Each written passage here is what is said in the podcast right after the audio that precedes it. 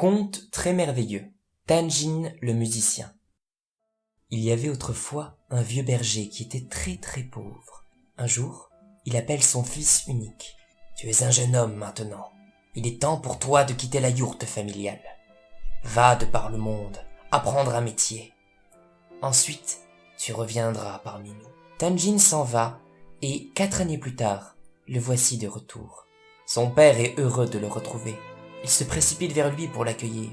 Quel métier as-tu appris, mon fils? J'ai appris à jouer du violon. Du violon? Du violon? Les jeunes gens de ton âge savent forger le fer et dompter les chevaux. Et toi Tu joues du violon? Tout juste inutile Celui qui écoute ma musique se sent immédiatement apaisé et joyeux, père. Je te dis que ta musique ne sert à rien. Va-t'en. Il ne revient pas avant d'avoir appris un vrai métier. Tanjin quitte une fois de plus la yourte de son père. Il erre dans la steppe et suit les chemins que tracent ses pas. Il marche des jours et des nuits et finit par arriver au bord d'une mer immense. Il s'assit sur les rochers au bord de l'eau. Il se sent seul. Il prend son violon et se met à jouer. Soudain, une jeune fille surgit des flots et se tient debout devant lui. Elle est belle et porte une robe blanche, richement brodée, qui brille aussi fort que la crête des vagues. Je suis la fille du roi dragon, le roi des mers. Mon père aime ta musique. Il m'envoie te chercher. Tanjin est sous le charme de la jeune fille. Il reste muet. Allez, dépêche-toi. Mon père n'aime pas attendre. Il pourrait se mettre en colère. Tanjin lui tend la main. La princesse la prend, puis elle l'entraîne au fond de la mer, vers le palais du roi dragon. Il se laisse guider savoure la douceur de la main gracile qui tient la sienne. Soudain, une voix grave tonne et le tire de sa rêverie. Ouvre les yeux, jeune homme. Tanjin obéit.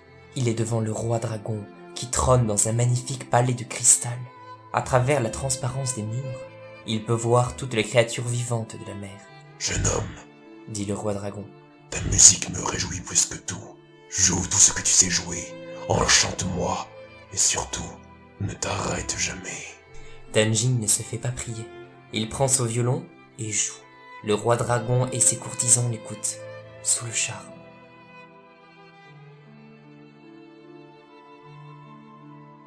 Tanjin joue un jour, puis deux, puis trois. Il joue encore et encore. Le roi dragon est heureux. Jeune homme, je pourrais écouter ta musique pendant cent ans sans me lasser. Tu vas jouer pour moi jusqu'à ton dernier souffle, jusqu'à ta mort. Je te donnerai en échange un palais aussi beau que le mien et des montagnes de richesses. Je ne veux ni palais ni richesse, répond Tanjin. Je veux rentrer chez moi et dormir. Laissez-moi partir, je veux juste rentrer chez les miens. Je ne te laisserai jamais repartir. Tu as droit à une seule chose. Jouer pour mon plaisir jusqu'à ta mort.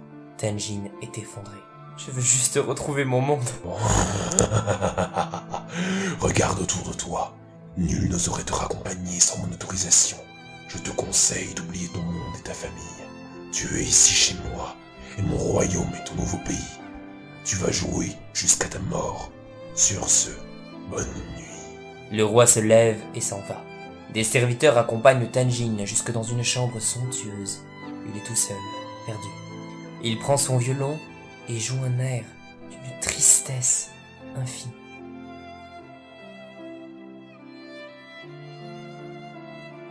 Soudain, il entend une voix qui chuchote. Ne sois pas si triste. Je vais t'aider. Le jeune homme lève la tête et voit la princesse des mers qui le regarde en souriant. Donne-moi la main et ferme les yeux. Ne les ouvre sous aucun prétexte. Ne dis plus rien, je te raccompagne. Tanjin ferme les yeux et se laisse entraîner par la douce princesse. Quand ils atteignent la plage, elle lui dit en essuyant ses larmes. Ouvre les yeux, Tanjin. Tu es libre de partir. Où tu veux maintenant. Pourquoi pleures-tu? demande le musicien. Je suis triste de te quitter. J'aime ta présence à mes côtés et ta musique aussi. Je voudrais t'écouter, rire et jouer tous les jours de ma vie. Alors reste avec moi et deviens ma femme, répond le jeune homme tout heureux. Les deux jeunes gens se marient dès le lendemain. Ils traversent les plaines immenses et finissent par s'installer dans un campement situé à proximité d'un puits. Ils y coulent des jours heureux. Tenjin gagne leur vie avec son violon. Sa musique réjouit le cœur de tous ceux qui l'écoutent et console les malheureux.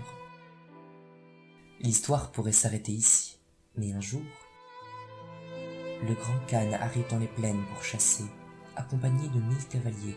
Il tue deux cailles et, à l'heure du repas, il étend à l'un de ses compagnons, un noble de son clan. Va donc dans le campement, une yourte dans laquelle tu pourras faire rôtir ces cailles. L'homme emporte les deux oiseaux et se retrouve un moment plus tard devant la yourte de Tanjin. La princesse des mers est devant la porte. Il la salue poliment et lui demande de bien vouloir faire rôtir le gibier pour son canne. Le poêle est bien chaud. Elle pose l'écaille dessus et s'en va vaquer à ses occupations. L'homme noble ne jette pas un seul regard aux oiseaux en train de cuire. Et subjugué par la beauté de la princesse, il ne peut la quitter des yeux. Il est tout rêveur et sourit bêtement. Quand une odeur de brûlé le ramène à la réalité, il regarde les deux cailles, elles sont calcinées. Deux morceaux de charbon. Je suis un homme fini hurle-t-il affolé. Le grand Khan me tuera Ne vous inquiétez pas. Nous avons tué deux cailles ce matin. Je les ferai rôtir pour vous et vous les porterez au Khan. Il n'en saura rien. La princesse fait rôtir ces deux cailles et les tend à l'homme.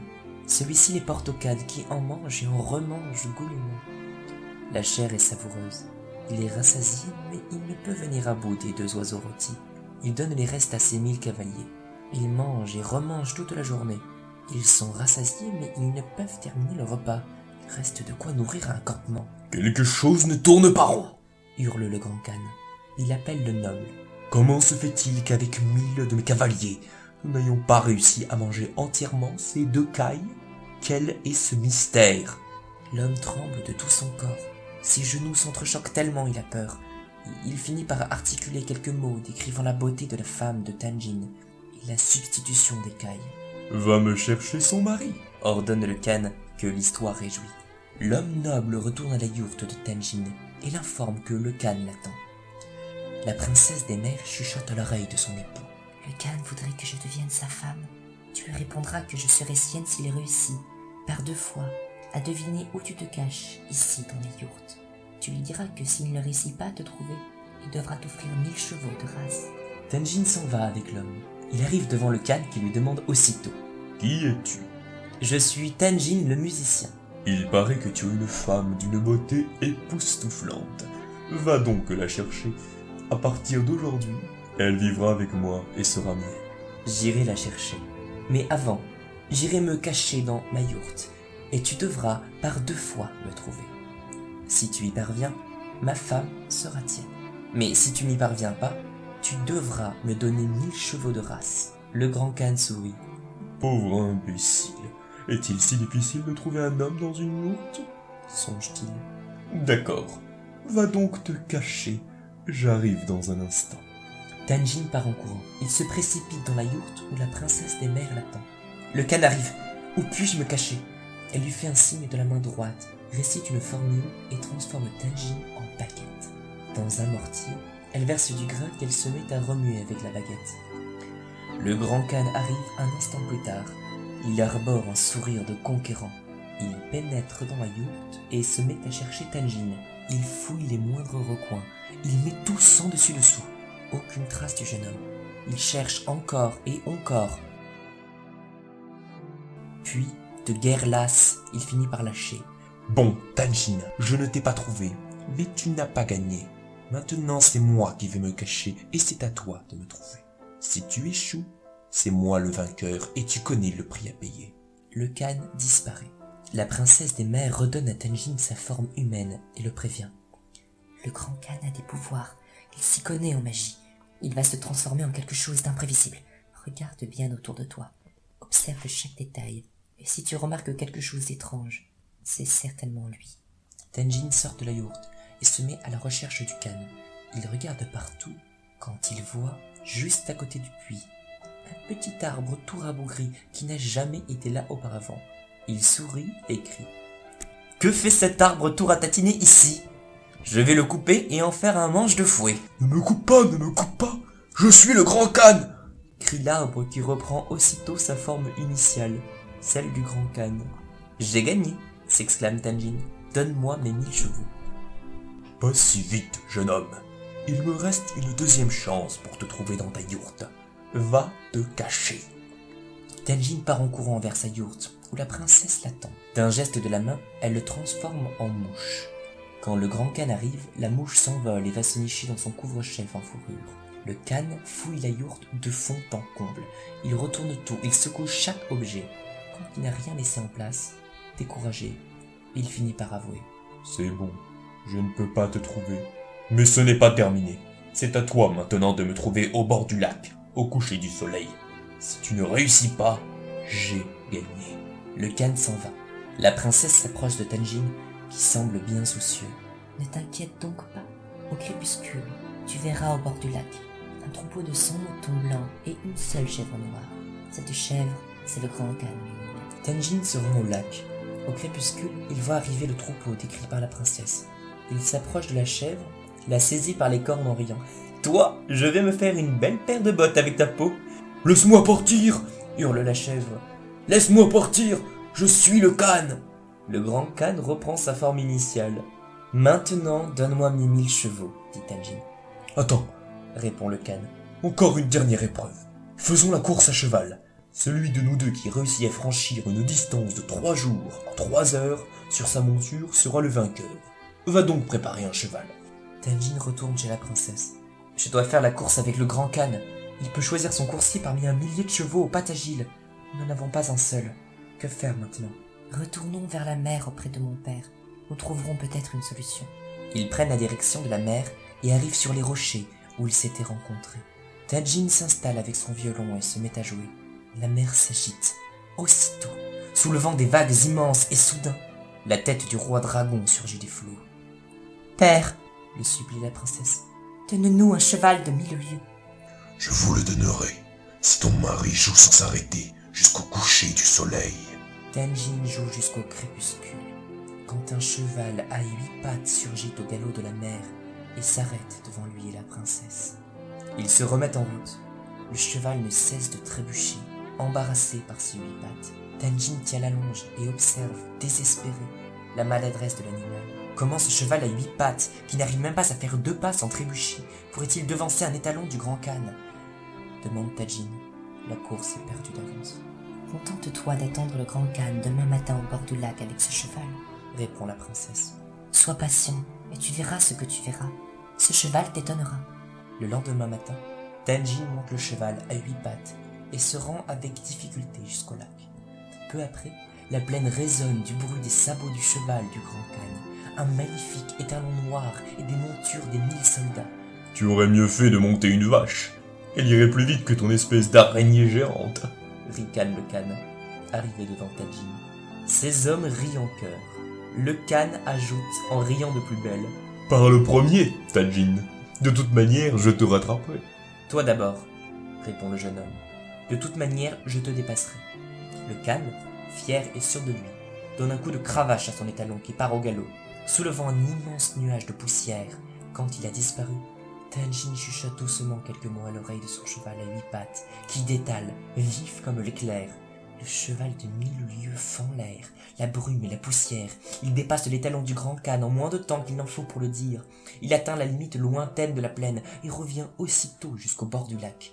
Le grand Khan a beau fondre l'air sur son cheval, il ne revient au lac que quelques heures plus tard. Maintenant, tu vas me donner mes mille chevaux, dit calmement Tanjin au Khan qui tout essoufflé par sa course épuisé et bien étonné de trouver son rival qui l'attend tranquillement à l'ombre d'un arbre. Pas encore, jeune homme, répond le Khan.